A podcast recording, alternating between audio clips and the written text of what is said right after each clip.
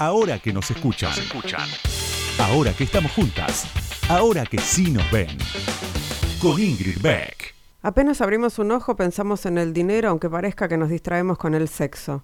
Cuando en el coito nos decimos frases de amor entreveradas con otras puercas, no dejamos de pensar en el dinero, mientras nos apuramos a desahogarnos porque debemos ir a nuestros trabajos, y decir trabajo es hablar de dinero, como cuando llevamos a los chicos al colegio y ni siquiera vale preguntarse el por qué, los mandamos a un colegio caro para que en el futuro ganen bastante dinero y mejor no pensarlo ahora, en el futuro podrán amortizar nuestro derrumbe senil, pero mejor no pensar en eso ahora porque ya en la mañana, durante el día, en nuestras ocupaciones, concentrados en nuestros puestos, seguimos con la mente activa en la cuestión del dinero si se trata de impedir que alguien nos mueva el piso y ascienda por sobre nuestras cabezas, o nosotros, por nuestro lado, procuremos pasarle por arriba, obteniendo ascender en la escala jerárquica porque un ascenso representa un ingreso mayor de dinero, el necesario para vivir bien, tal vez sin exceder nuestras posibilidades, pero también sin pasar necesidades y disfrutar merecidamente un fin de semana de descanso y vacaciones una vez al año, porque es necesario a veces un tiempo sin pensar en el dinero, es decir, reponer energías para la vuelta, estar en condiciones de ganar más dinero y al fin del día, cuando nos volvemos a acostar, lo hacemos pensando en qué impuestos y cuotas vencen mañana ya que vivimos a crédito. Es uno de los textos de Esperar una ola, el último libro de Guillermo Sacomano que acaba de editar Planeta. Ahora que nos escuchan, una marea verde de sonido. Con Ingrid Beck.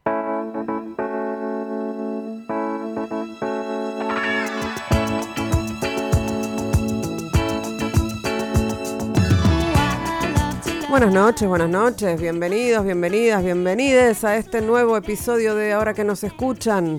Eh, hoy mm, decidimos meternos en la actualidad porque a veces ocurre y además es un tema que ah, nos, interesa a todos, a todas, a todos y tiene que ver con, Brasil, con las elecciones en Brasil. Falta muy poquito y obviamente estamos cruzando los dedos para que triunfe Lula, eh, pero hay tanto para decir y tantos matices para analizar y nos pareció adecuado invitar a, una colega que es brasilera, es de Sao Paulo y es la corresponsal de América Latina para el diario Folia y se llama Silvia Colombo, que va a venir a charlar ahora, ahora, ahora, ahora, ahora, ahora, ahora que nos escuchan. Ah, soy tan piola a veces con, con las palabras, ¿no? Que es lo que, sobre lo que trabajo.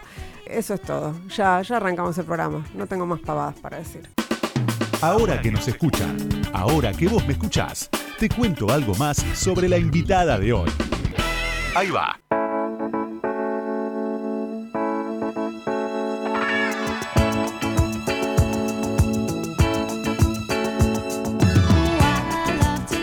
Colombo nació el 20 de febrero de 1972 en San Pablo, Brasil. Es periodista, corresponsal de América Latina para el diario Folia de Sao Paulo desde hace más de dos décadas y colaboradora de The Washington Post en español. Eh, a los 25 años se graduó de periodismo en la Pontificia Universidad Católica de Sao Paulo, de San Pablo, no sé por qué me hago la brasilera, y luego estudió historia. En esa misma época comenzó a trabajar en Folia, donde participó del suplemento Ilustrada, especializándose en coberturas literarias y se desempeñó como jefa de la sección cultural. También fue corresponsal en Londres y después en Buenos Aires, donde hoy vive. Desde acá Silvia cubre los principales acontecimientos culturales, políticos y económicos que pasan desde el norte hasta el sur. Es además coautora del libro Democracia en América Latina. Por más de una década escribió artículos y colaboraciones para distintos medios nacionales e internacionales. En sus redes sociales Silvia comparte sus distintas pasiones. Viajar por América Latina, el periodismo y el nado en aguas abiertas. Bienvenida Silvia, ahora que nos escuchan nos hemos cruzado más de una vez en, movilizaciones, ¿no? En movilizaciones a favor del aborto y esas cosas. Es cierto, es cierto. Bueno, antes que nada, gracias por la invitación. Es un placer estar acá. Y sí, nos cruzamos por, por, por eh, las coincidencias de las coberturas, ¿no? Argentina estuvo muy, movida en estos temas de, feminismo y causando bastante eh, interés en Brasil. Y sí, estamos tratando de transmitir la experiencia, pero a veces es complicado. Yo creo que en este momento para Brasil va a ser un poco difícil, pero ya vemos en otros países que, que se, el movimiento feminista argentino se irradió bastante, ¿no? Eh, Silvia, estoy últimamente, y, la, y la cité muchas veces en distintas notas, eh, interesada en eh, hablar de, entre muchas otras cosas que quiero hablar con vos, pero bueno, leí el libro, de, la, compilación que hizo Manuela Dávila de testimonios de, de, relatos de mujeres que sufrieron violencia política en Brasil. Eh, y el libro se, se, llama Siempre fue sobre nosotras. Eh, y ella, hay una frase en el prólogo que seguramente no la voy a decir con exactitud, pero es, eh, siempre supe que iba a ser injusto, pero eh, no sabía que, siempre supe que iba a ser difícil, pero es injusto que sea tan difícil, ¿no? Y son todos testimonios muy desgarradores de, digamos, de, lo que les pasa a las mujeres, que no solamente en Brasil, sino en, el resto del mundo también, ¿no? La, violencia política como barrera. Pero ¿cómo la ves vos eh, en, en, Brasil eh, en este momento, eh, en donde la disputa es muy intensa de cara a las elecciones, ¿no? Claro, claro. Em, primero hay que ver, hay, algo que tiene que ver con los estereotipos, ¿no? A veces yo creo que la imagen de Brasil para el exterior tiene mucho que ver con una imagen de, de libertad, mm. libertad de sexos, de libertad moral.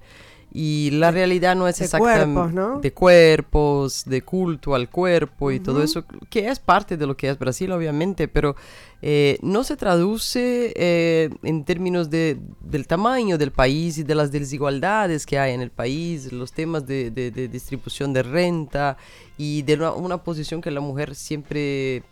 Eh, tuvo de, submisión no solo a una cultura patriarcal, pero también a, a situaciones económicas que, que la atan al trabajo doméstico, al trabajo en casa, el trabajo mal remunerado, ¿no? Y en lo que tiene que ver eh, con la política, eh, si comparamos con otros países de Latinoamérica, la representación femenina de la mujer eh, en, en, los cargos públicos, eso es anterior a Bolsonaro, anterior a esta ola conservadora, ¿no? en el Congreso brasileño hoy no hay más de 12% de mujeres. Mm. ¿no? Entonces, eh, y también, y eso se refleja en las empresas y todo eso. Tenemos una deuda muy, muy grande con, con, las mujeres en Brasil.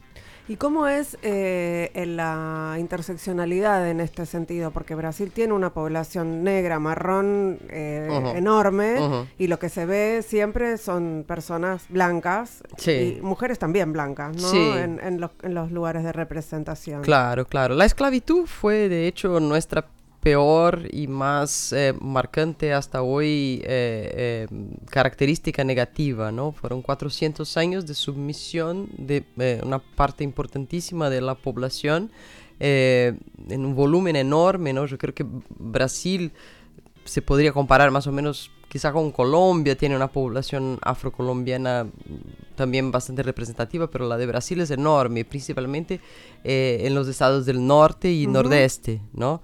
Y entonces si hay una subrepresentación de la mujer eh, en la política, aún más de las mujeres negras, ¿no? Esas sí siempre sufrieron mucho más, ¿no?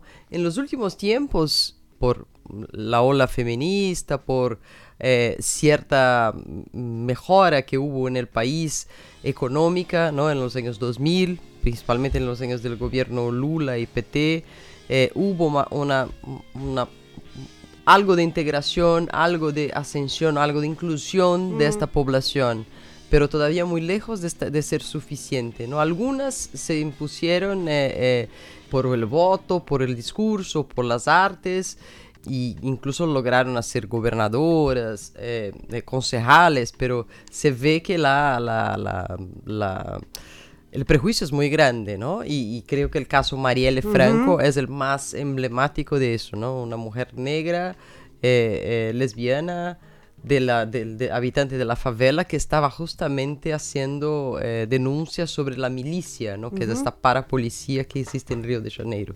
Y que estaba creciendo en la política, además su discurso estaba, ¿no? tenía cierta Cierta, cierta, ella tenía una voz pública importante. Sí, sí, sí tenía y bueno, nunca quedó totalmente aclarado qué pasó, ¿no? Sí, se, se, se arrestó, se detuvo los, los ejecutores del crimen, pero hasta hoy no sabemos quién la mandó matar.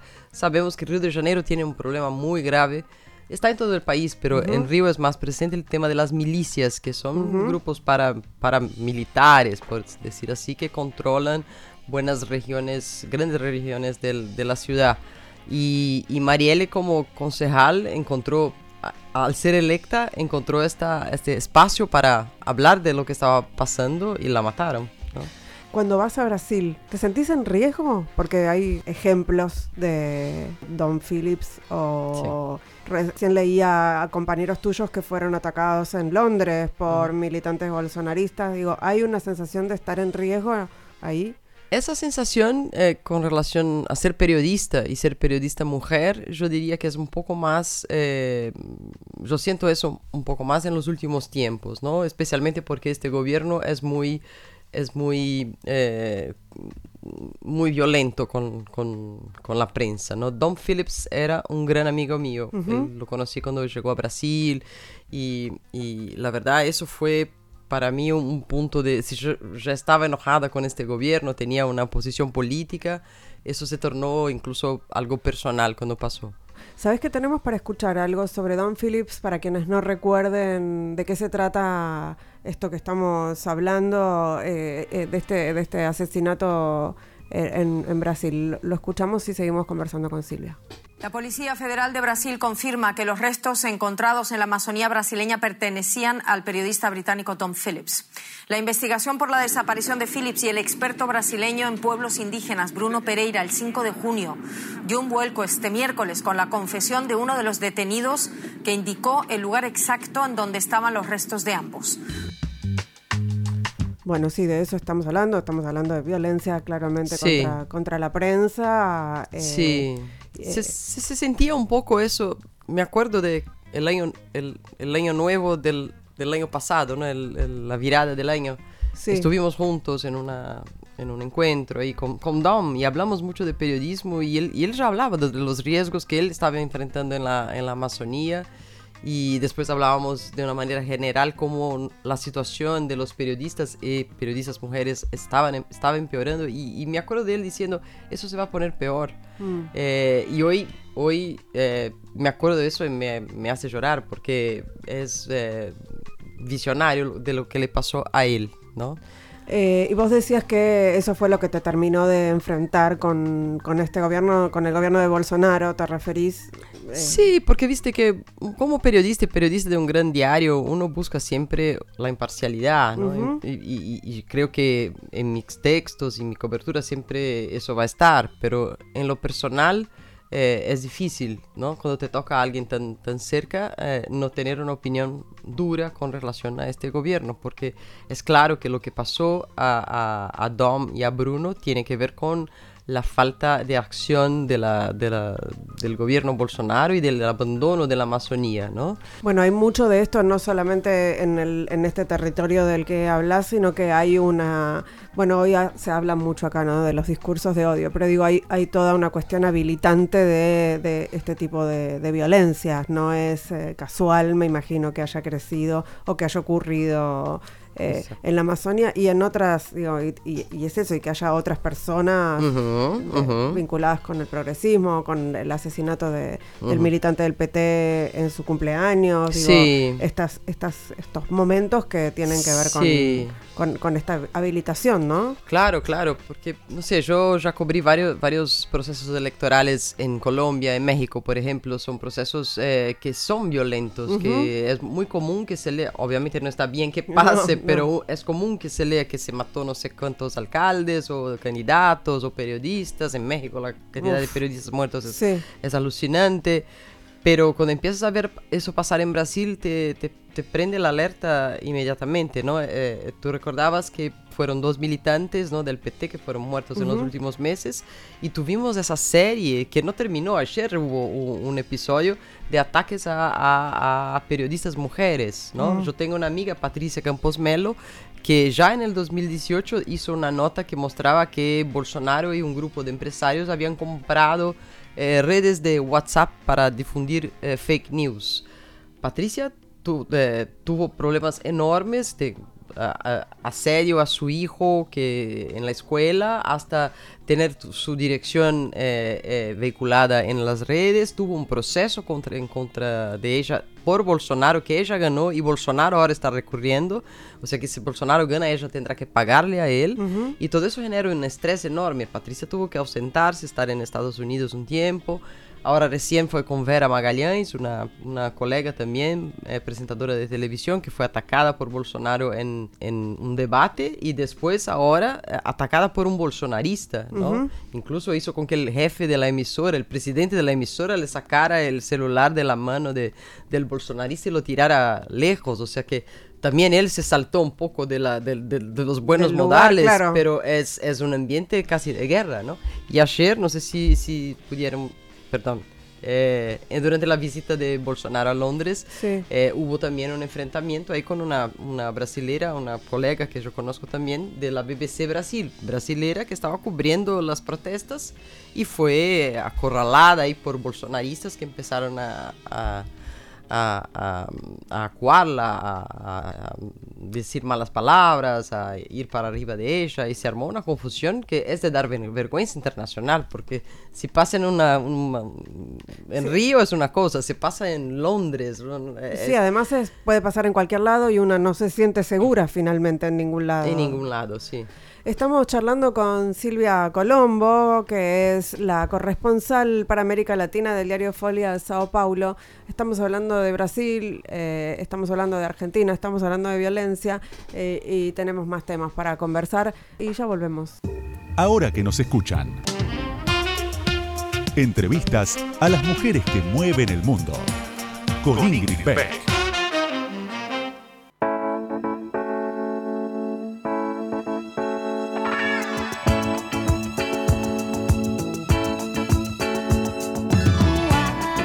Segundo bloque de ahora que nos escuchan aquí en Radio con Vos. Estamos charlando con Silvia Colombo, que es eh, corresponsal de Folia de Sao Paulo en América Latina. Estamos hablando de, las distintas violencias y, pensaba en si, si ves la posibilidad de que haya efectivamente se, vaya Bolsonaro, ¿no? Hay como, se ven posibilidades, pero nadie, nadie tiene nada asegurado, ¿no? Sí, es difícil eh, decir algo con seguridad, con, algún, algunos días, aunque sean días todavía para, para las elecciones, pero se está consolidando cierta tendencia de una diferencia entre los dos candidatos que da ventaja a Lula.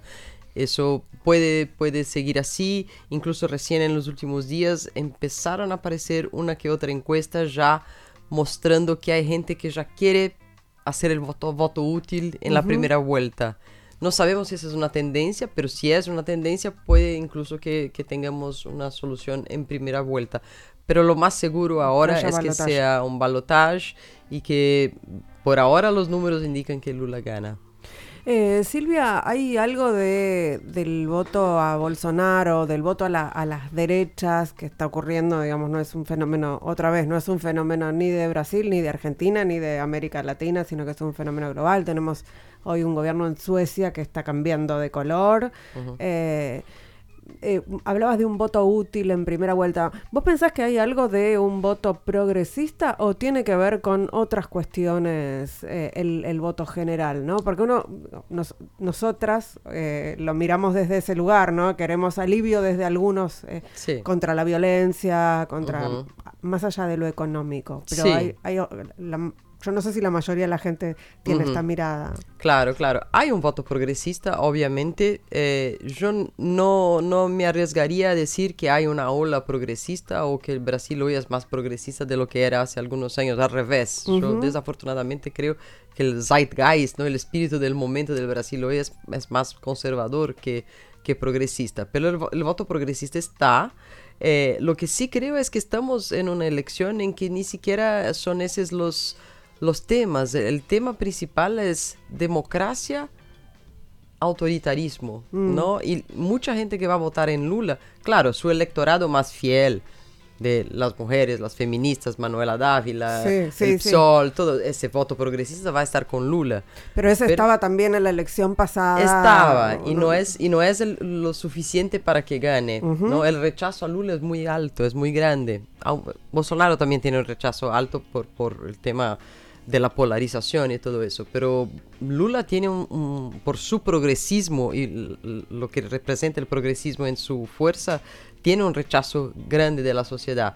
O sea, si gana Lula, que es lo más probable, eh, es porque mucha gente de eh, espíritu conservador, de ideas conservadoras o, o que tiene que ver con el mercado, que, ve que sus intereses están avalados por el tema de que el actual presidente es una vergüenza internacional. eh, esos votos que n- nunca votaron a Lula o que votaron eh, eh, muy eh, eh, puntualmente a Lula, ahora van a votar a Lula. Si eso pasa, Lula gana, no porque el progresismo ganó en Brasil. Desafortunadamente, yo creo que es así. Y eso lleva a un tema mm, aún más preocupante, que es, ok, ahora queremos que gane Lula porque es la democracia contra el autoritarismo. Sí. Pero si gana Lula, no estoy tan segura de que al día siguiente los derechos de la diversidad, del feminismo, Estén van a estar en la agenda. No es la prioridad. No, no, no, nunca es la prioridad, ¿no? Parecería que nunca es la prioridad. Es como eh, el, el- el- la, el- la última, este, como si eso tuviera, eh, estuviera en colisión con otros, con otros derechos, ¿no? Con el Claro. derecho a comer o con el derecho a, o es- como si, como si fueran es- derechos escindidos. Esa, esa sensación me queda en general de, de, la- Claro. de las narrativas más conservadoras, ¿no? Claro. Bueno, eh, Claro. el, el tema del género para, es, es para Sí. otro momento, no es un tema. Ahora estamos con el, digo, en la Argentina, ahora estamos con el tema de la inflación, como si no estuvieran relacionados, ¿no? Claro, claro. Y hay que acordarse también que Lula en este... eh, el Lula de hoy es un Lula muy distinto de hace Sí. 20 años cuando ganó por primera vez, ¿no?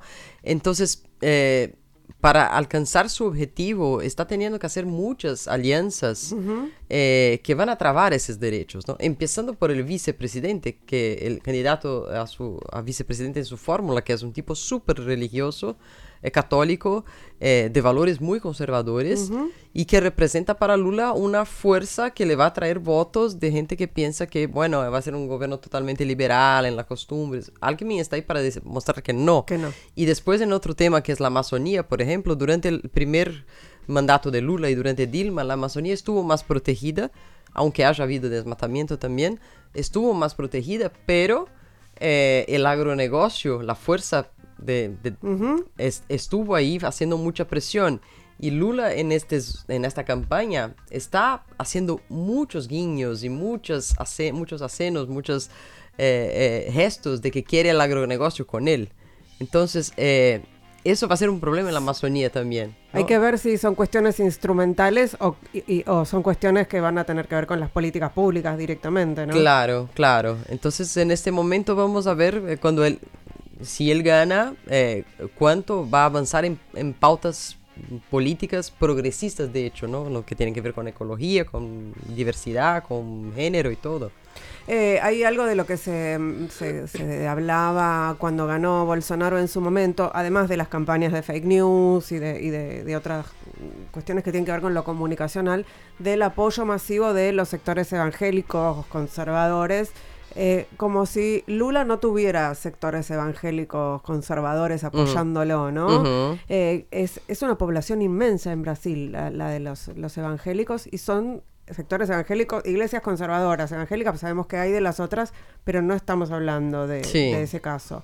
De hecho, eh, el, el- el Damaris Alves, la, la ministra eh, de la Mujer, Familia y Derechos Humanos, eh, era Ujú. de esos sectores, y bueno, hubo un retroceso enorme en Brasil en relación Sí. con, con, estos, con estos derechos adquiridos ya. Sí, Eh, ujú. ¿Cómo ves vos que se mueven esos sectores eh, hoy eh, eh, Sí. eh, frente a las elecciones? La población evangélica de Brasil eh, duplicó en las últimas dos décadas y hoy ya es 25% del electorado, ¿no? Y ahí siempre me parece importante, sí, pero me parece importante hacer un- un- una reflexión ahí, que una cosa son los pastores que tienen pautas políticas conservadoras eh, eh, eh, y, y que tienen que ver con enriquecer sus templos y, y sacar el dízimo a la población, que de verdad forman ahí eh, una especie de, no sé, una, una mafia de, de, líderes eh, evangélicos. Estos, de hecho, hay que exponer, denunciar por medio de la prensa, por medio de, los órganos públicos y, y sacar ese tipo de, influencia. Pero otra cosa es la población, son los fieles. Uno no puede, estamos, si vivimos en un país en que la población evangélica es eh, duplicó en, en, dos décadas. Si es 20%, 25% del electorado, tienen que estar representados. Uno tiene que aprender a dialogar con ellos. Y si para ellos el aborto está mal, y no sé, eh, tenemos que conversar, tenemos, tenemos que, que, llegar a un consenso, ¿no? De nada nos sirve eh, eh, enfrentar esa parte de la población. ni satanizar a Ni satanizar a, personas que son a veces humildes o que no tienen buena formación, que todo lo que tienen en la vida es la presencia de un pastor, porque el Estado no llega ahí en su barrio, en su villa. Entonces el problema es bastante más grande y en ese sentido que yo digo, bueno, ok que gane Lula, pero no cambian las cosas inmediatamente, ¿no? Y el mismo Lula, eh, cuando fue electo la primera vez, tuvo que hacer alianzas con, con evangélicos y ahora está haciendo aún más. Incluso tuvo que cambiar eh, un discurso que, de campaña que venía teniendo en favor de, de, de de más derechos reproductivos de la mujer, de debatir otra vez la cuestión del aborto. Y él ya cambió eso, ya cambió, mira, este es un tema sensible, charlaremos después, porque tampoco puede perder esos votos, ¿no? Entonces se coloca un problema difícil ahí porque eh, no creo que... son brasileros, somos todos brasileros y vamos a tener que vivir en el mismo país y no podemos despreciar o atacar porque estaremos haciendo como hacen los bolsonaristas, ¿no? Hay, que, hay, que, eh, hay que aceptar que, que, necesitan tener una representación y hay que conversar. Eh, estamos charlando con Silvia Colombo, que es corresponsal de Folia de Sao Paulo, aquí en, eh, vive en Buenos Aires, pero cubre toda, toda América Latina. Estamos hablando, por supuesto, de las elecciones que se vienen en Brasil. ¿Vas a ir a, votar a Brasil? Sí, viajo a votar y también a colaborar ahí con, en la redacción, con la cobertura, sí. Ya volvemos. Ahora que nos escuchan, nos escuchan. Entrevistas a mujeres que hicieron, hacen y van a hacer historia. Con Ingrid Beck.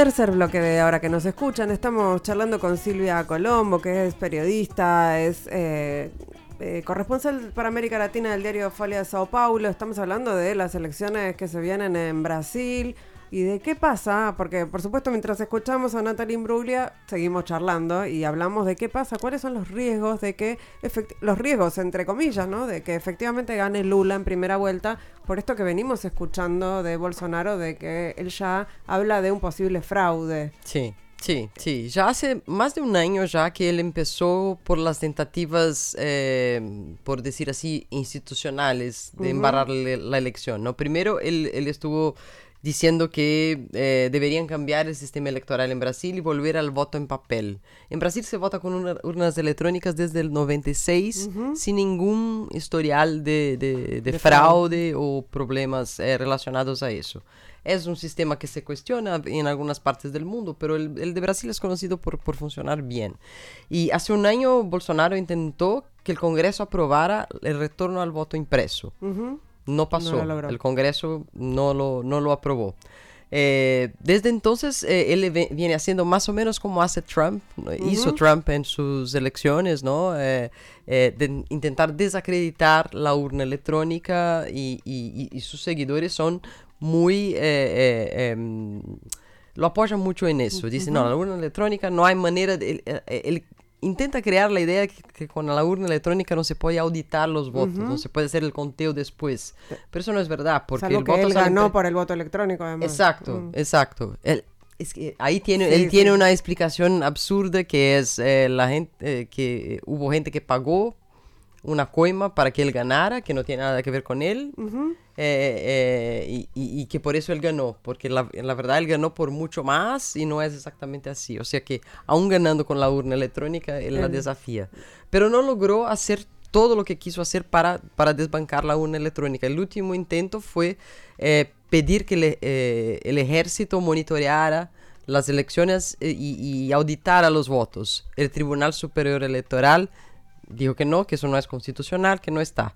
El Tribunal Superior de Brasil hizo todo una, una, un, proceso de, de, de, estudio de las urnas electrónicas, lo publicó, o sea, hizo todo lo posible para mostrar que el proceso es eh, confiable. Uh -huh. Aún así, Bolsonaro está actuando con la desinformación y animando a su militancia a no aceptar un resultado eh, que no le sea, que no le sea favorable. favorable. Siempre que he preguntado, eh, usted va a, a respetar lo, el, el, el, resultado, él dice, si es justo, si me parece correcto, sí.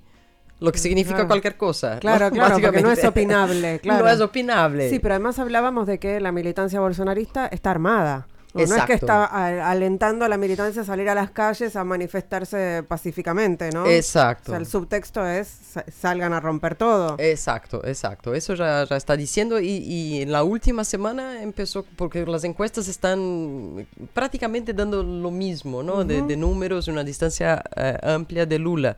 Entonces él empezó a decir, la, esas encuestas están equivocadas, las que yo tengo me dan una victoria en primera vuelta y pide a sus militantes que defendan este resultado ya antes de las elecciones. Qué miedo, ¿no? Qué miedo, sí. no, no, se me ocurre otra palabra claro, para, claro. para definir esa, la sensación de alerta absoluta claro. y, y, cómo prepararse para algo así, no, no sé. Sí, sí, fue durante su gobierno que, que se liberó eh, eh, la compra de hasta cuatro armas por por civil. Uh -huh. eh, y mucha gente compró armas. Claro, no es que salieron todos a comprar, no compré ninguna arma, las personas que yo conozco tampoco, pero los sus militantes sí compraron armas con muchas facilidades.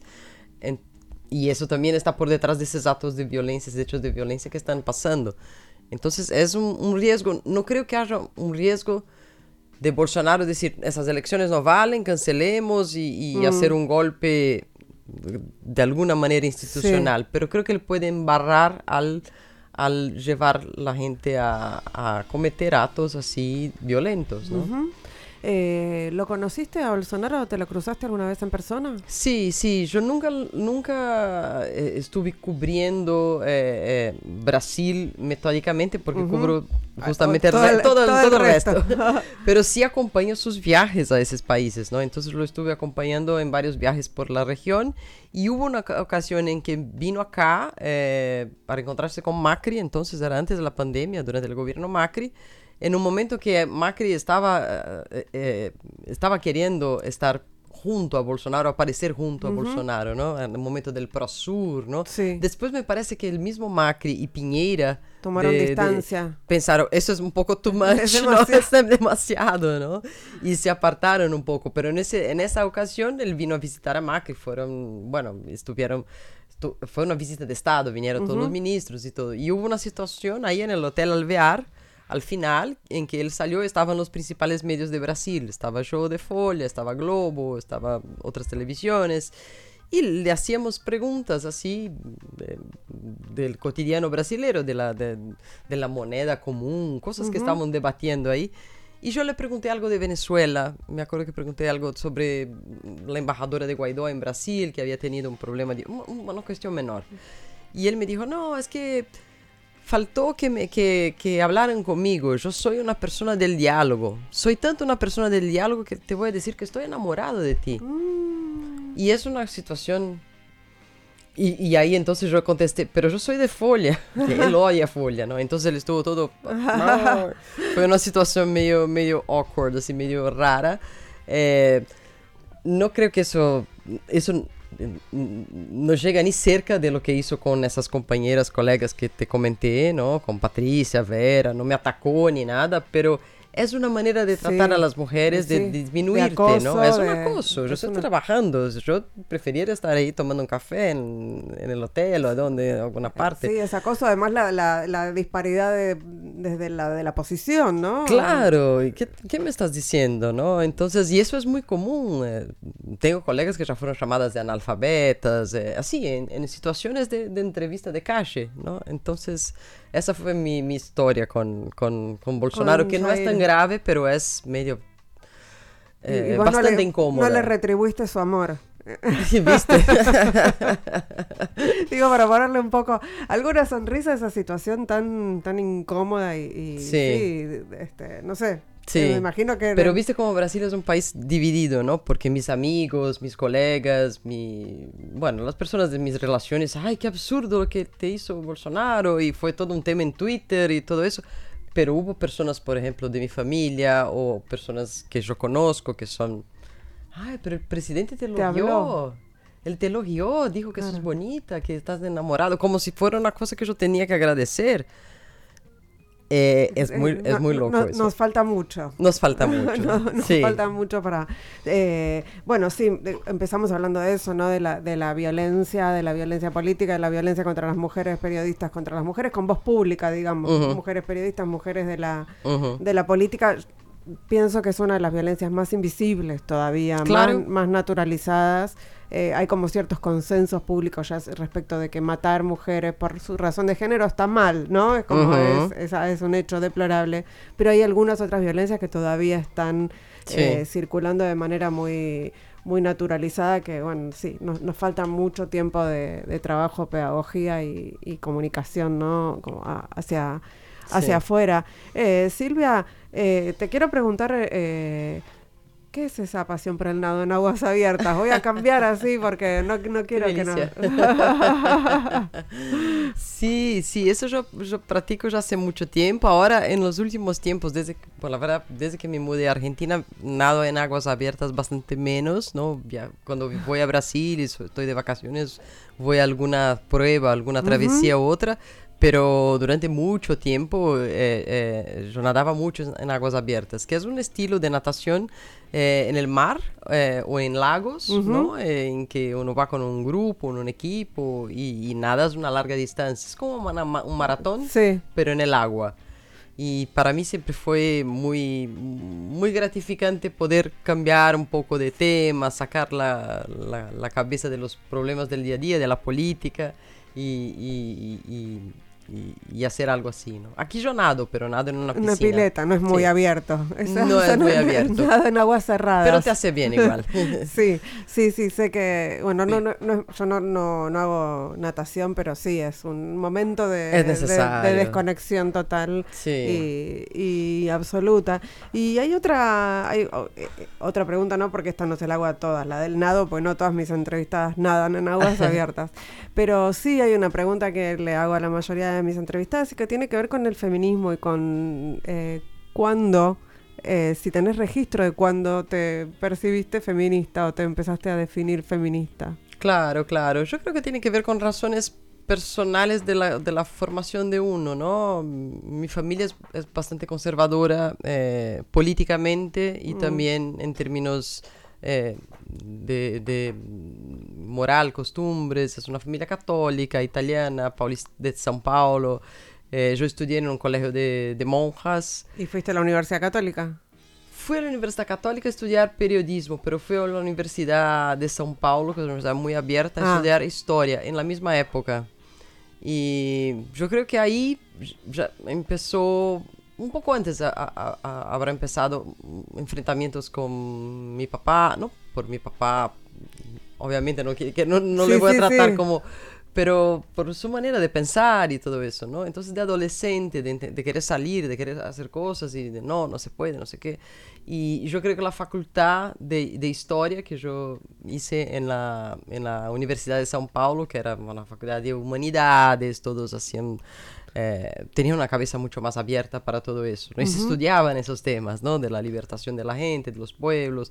Y al empezar a, a, a, interesarme por Latinoamérica, eh, también uno se pone más progresista, progresista, ¿no? Porque te encantas con la historia de Latinoamérica en los años 70, de la resistencia a las dictaduras, ahí te haces progresista sí o sí, ¿no? no se puede vivir en este continente y, no sentir eh, una, un sentido así de, de, de, no estar de acuerdo con la manera como fuimos colonizados, explotados, explotadas todo ese tiempo, ¿no? ¿Y te, te tenés alguna, eh, digo, pensás en alguna lucha en particular que desde, desde tu lugar de comunicadora, de que, sobre lo que te interesa trabajar o sobre lo que quisieras eh, comunicar, digo, más allá de las coberturas. Ajá.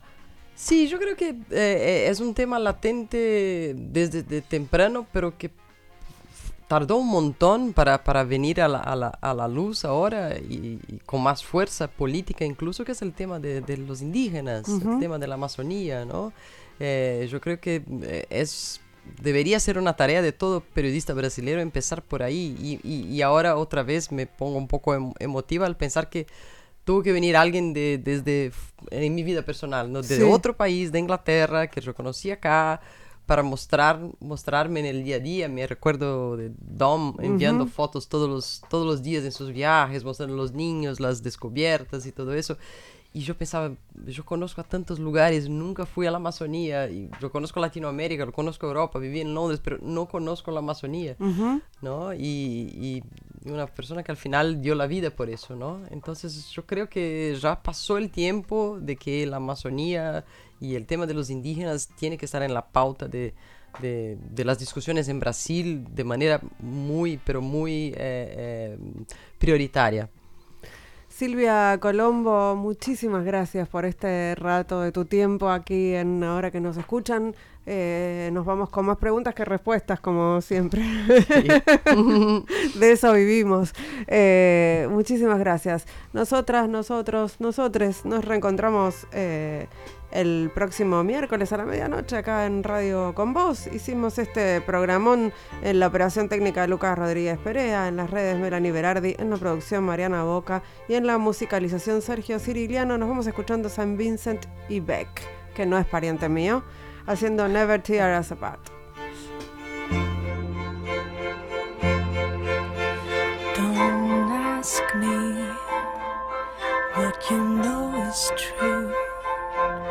Don't have to tell you. I love your precious heart. I, I was standing